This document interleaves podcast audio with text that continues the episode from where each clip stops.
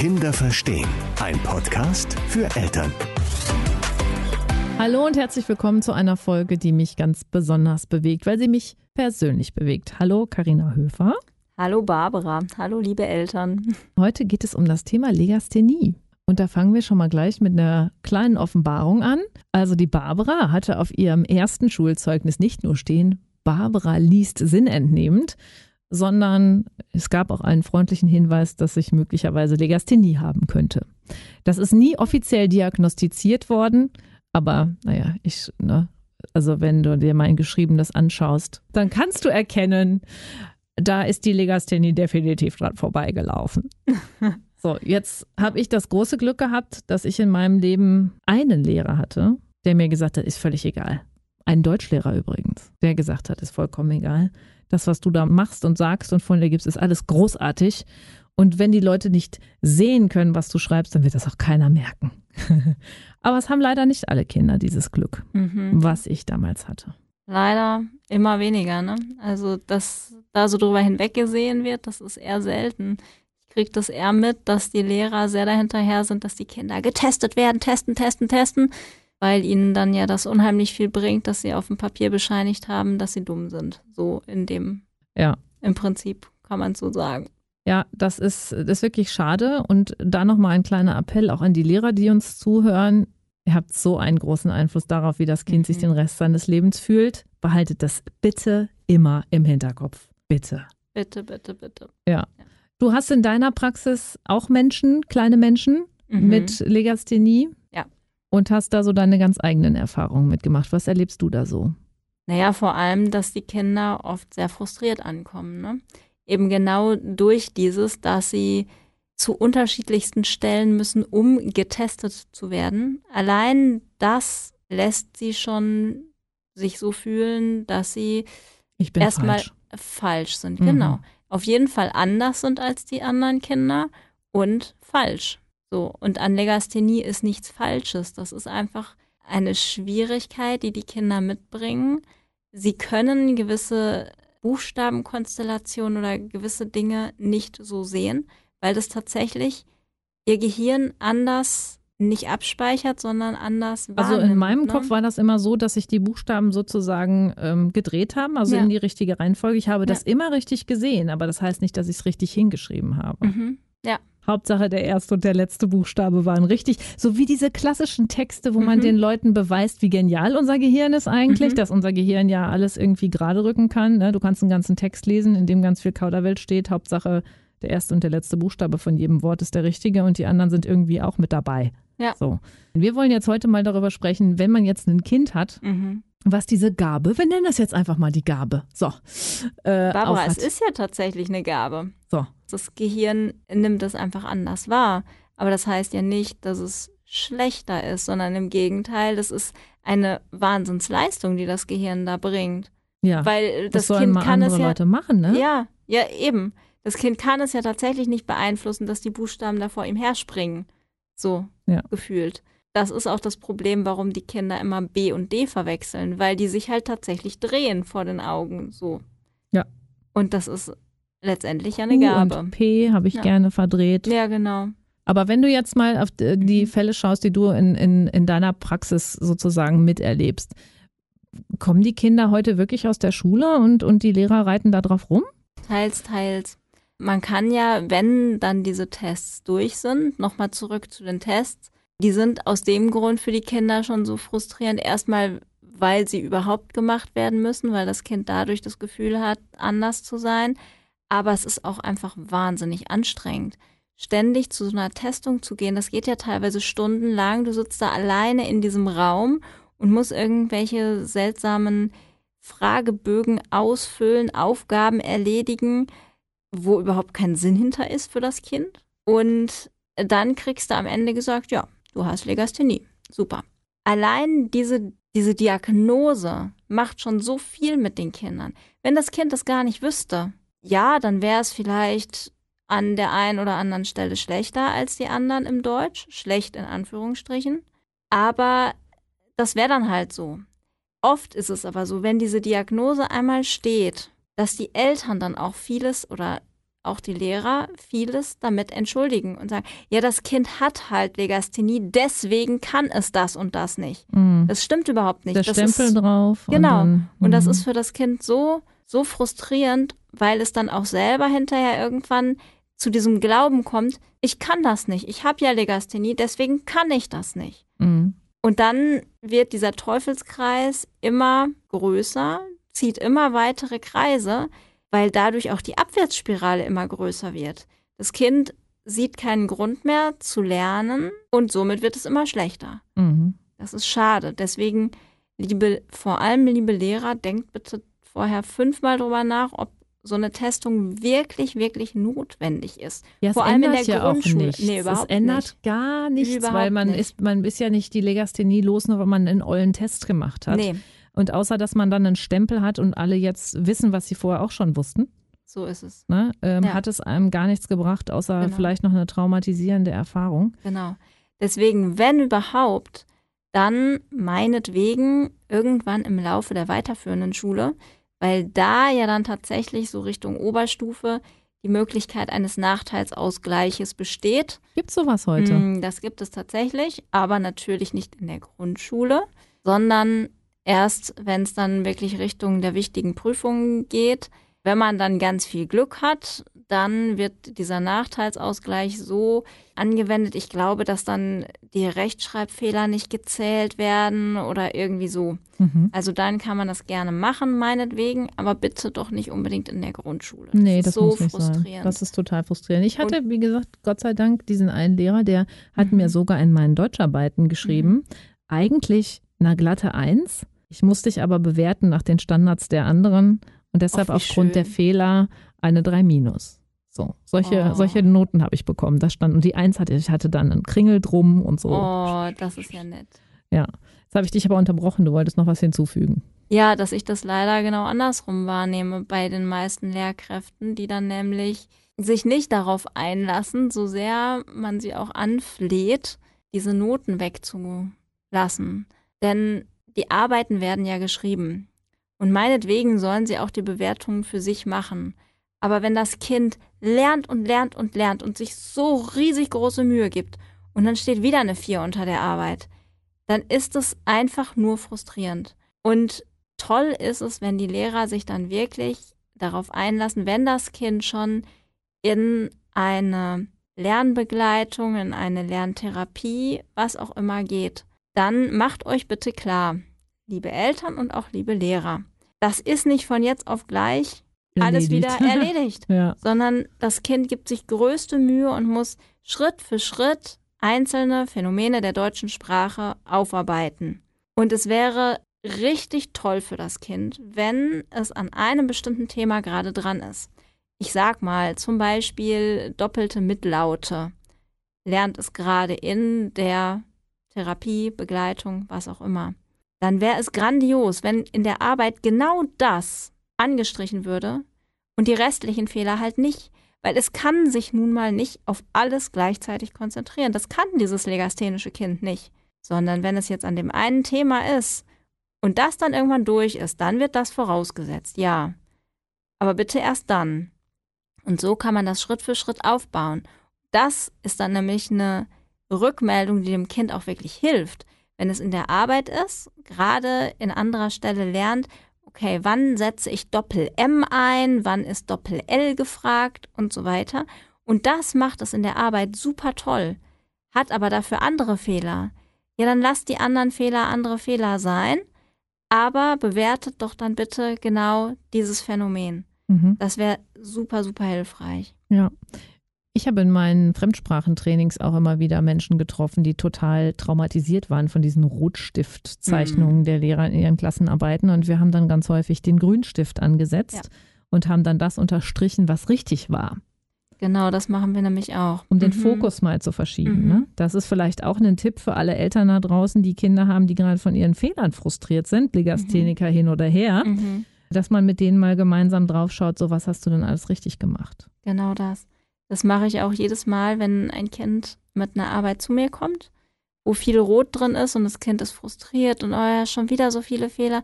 Nehmen wir die Arbeit, machen eine Kopie davon und gehen dann tatsächlich mit Grünstift dran oder schreiben uns mal auf, was hast du denn alles richtig gemacht? Jedes einzelne Wort gehen wir durch, zum Beispiel bei einem Aufsatz, jedes Wort nacheinander. Und dann fällt auf einmal auf, boah, ich habe ja so viel richtig gemacht, das ist viel mehr als Fehler. Und das gibt dem Kind dann richtig nochmal einen Kick nach vorne, was dann auch in der Hinsicht gut hilft, oder was heißt hilft, aber sehr erbauend ist einfach für das Kind, ein eigenes Zeugnis zu schreiben. Nämlich mhm. nicht dieses Fehlerzeugnis, das war jetzt wieder eine 4, sondern ich habe in Arbeit so und so 68 Wörter richtig geschrieben. Und dann sammelt ihr das übers Jahr oder übers Halbjahr. Und am Ende des Halbjahres schreibt ihr dann ein Zeugnis, sowohl für Deutsch als auch für Mathe, mit den richtigen Wörtern und Aufgaben und so. Das ist unheimlich toll für das Kind. Das ist eine sehr schöne Idee und löst dann auch wieder eine Spirale aus, die aber nach oben dreht. Genau und so. eben nicht nach unten. Ja. Ne? Ich nenne das immer den positiven Wurmfortsatz, dass selbst wenn man jetzt was Negatives festgestellt hat, dass man immer einen positiven Wurmfortsatz hinten dran hängt, um dem Ganzen den, den Twist nach oben statt nach unten zu geben. Das ist aber auch ein schöner Ausdruck, Ja, der ne? positive Wurmfortsatz. Genau, also du hast sozusagen, ne, du hast, in- das war im Prinzip das, was mein Lehrer gemacht hat. Er hat gesagt, Mhm. hier pass auf, ich muss dir eine 3 Minus geben, weil du hast kein Komma richtig gesetzt und äh, hier waren irgendwie 35 Buchstaben an der falschen Stelle. Und dann hat er gesagt, Komma, aber deine Mhm. Geschichte war der Oberhammer und dafür müsstest du eigentlich eine 1 kriegen. Das war sozusagen dann der positive Wurm Wurmfortsatz, der Ja. mich total motiviert hat und dazu geführt hat, dass ich dann irgendwie als 13-Jährige zur Zeitung gelaufen bin. Mit Legasthenie zur Zeitung gelaufen bin und gesagt habe, hier ich kann tolle Geschichten schreiben, soll ich nicht mal für euch Geschichten schreiben? Das nenne ich mal Selbstvertrauen und Ja, Selbstbewusstsein. das habe ich diesen Ja. Doc Dietrich, ich, ich sage jetzt mal den Namen, ne? Doc Dietrich zu verdanken, der damals schon äh, kurz vor der Pensionierung stand und ähm, keine Ahnung, ob er heute noch unter uns weilt. Aber wenn er mich hören kann. Das Interessante war, dass mich natürlich meine Legasthenie dann trotzdem eingeholt hat, weil bei der Mhm. Zeitung haben die nach einem Jahr dann auch gesagt, liebe Barbara, deine Texte sind super, aber das mit dir und der Kommasitzung und so, das wird ja nichts, ne? Oh. Geh doch mal zum Radio. Ach, ja, guck mal. Da sieht man das nicht, wo du das Komma Mhm. setzt. Ja, und dann bin ich zum Radio gegangen und das war auch alles fein, bis wir angefangen haben, Social Media bedienen zu müssen. Jetzt sehen die Leute wieder, wo ich überall ein Komma vergesse. Aber heute stehe ich da drüber. So nämlich. Außerdem interessiert es heute auch viele gar nicht mehr. Das stimmt. Das so. Wenngleich sich der Sinn eines Satzes ja schon sehr verändert, ob man Total. ein Komma reinsetzt oder nicht. Aber Aber es merken viele nicht, weil viele das gar nicht so für wichtig halten. ja, Interpretationsspielraum. Genau. Genau. Jetzt nochmal zurück zu den Kindern, die möglicherweise Legasthenie haben, ob Mhm. nun diagnostiziert oder Diagnostiziert. nicht diagnostiziert. Haben wir denn noch irgendwelche anderen Tipps, die wir den Eltern mit auf den Weg geben können, wie man diese Kinder denn noch gut unterstützen kann, damit die da gut durchkommen und äh, genauso selbstbewusst hinten rauskommen wie die kleine Barbara?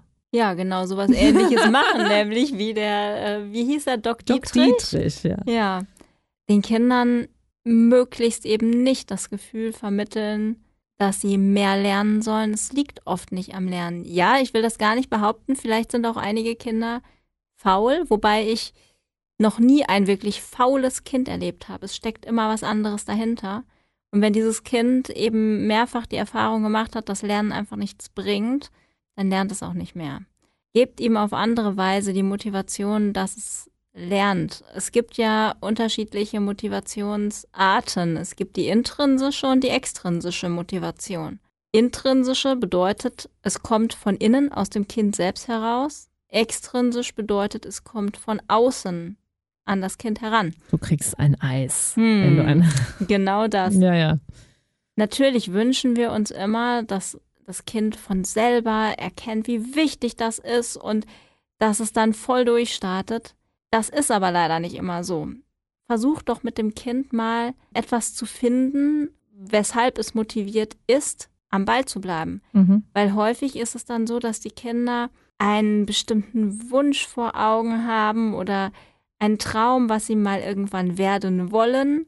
Und wenn man geschickt ist, dann kann man das immer so drehen, dass es genau dafür, für die Erfüllung des Wunsches, aber doch auch rechnen muss. Mhm. Und auf einmal lernt das Kind, oh ja, hast ja recht, ja, dann lohnt sich das, dann bleibe ich jetzt am Ball. Also, bei älteren Kindern meine ich jetzt als Beispiel, das Kind hätte zum Beispiel Lust, Dachdecker zu werden, sieht aber keine Notwendigkeit, im Matheunterricht mitzumachen.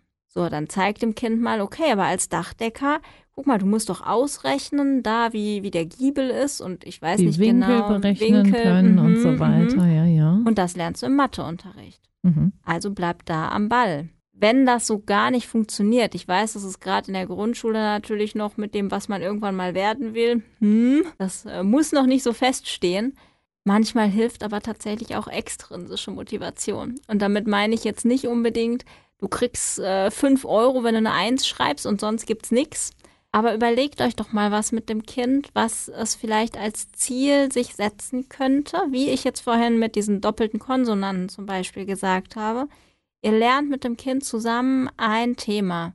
Und damit meine ich nicht von morgens bis abends jeden Tag, sondern macht es mal ein bisschen. Vielleicht mal zehn Minuten am Tag. Oder zehn Minuten lesen. Spielerisch, ja. Spielerisch. Das Mhm. ist auch super. Wenn ihr gemeinsam euch abends nochmal so irgendwie aufs Sofa kuschelt und zehn Minuten lest.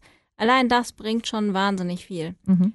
Aber ansonsten nehmt euch ein Thema und das bearbeitet ihr mit dem Kind. Und wenn es das in der Arbeit gut macht, super, dann feiert es, dann, ne, dann gibt's auf einmal eine richtig dicke Party, es gibt Kuchen oder was auch immer das Kind sich wünscht.